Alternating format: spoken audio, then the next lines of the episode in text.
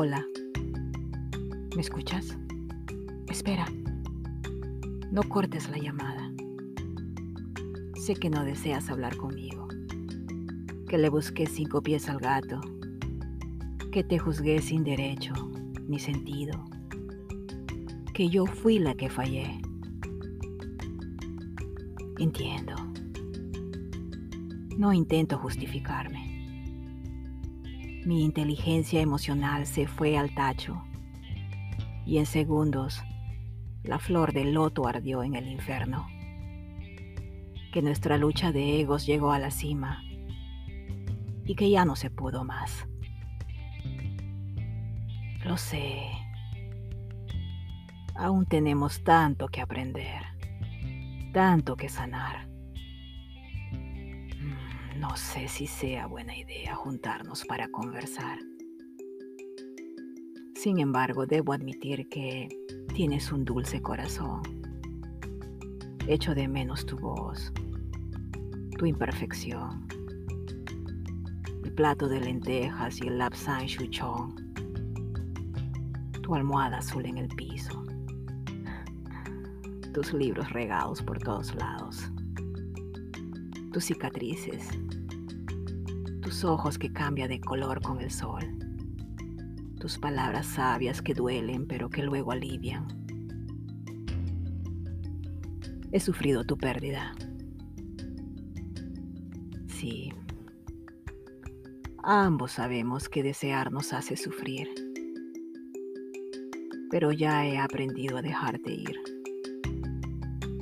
Que vengas y que te vayas con la brisa a aceptar las cosas como son, a perder el control, a romper mi agenda, a dejar la mente en nada, a no tener la razón, renunciar. Ya no soy, ya no soy. A veces camino contigo en mis sueños. Ayer tocaste mis manos a través de la ventana a menudo me encuentro haciendo mías tus palabras con otros que aún no entienden nada. Por eso te llamo, para decirte gracias. Gracias por mostrarme el camino, para contarte de mi amor sublime por ti, pero porque te quiero. Abro mis manos y te dejo ir sé que serás feliz. Ya lo tienes en ti. Y si aún guardas cariño por mí, aunque sea un poquito, sin planearlo me encontrarás, aquí o allá, pronto o después. Lo sabes tú. Ahora lo sé yo.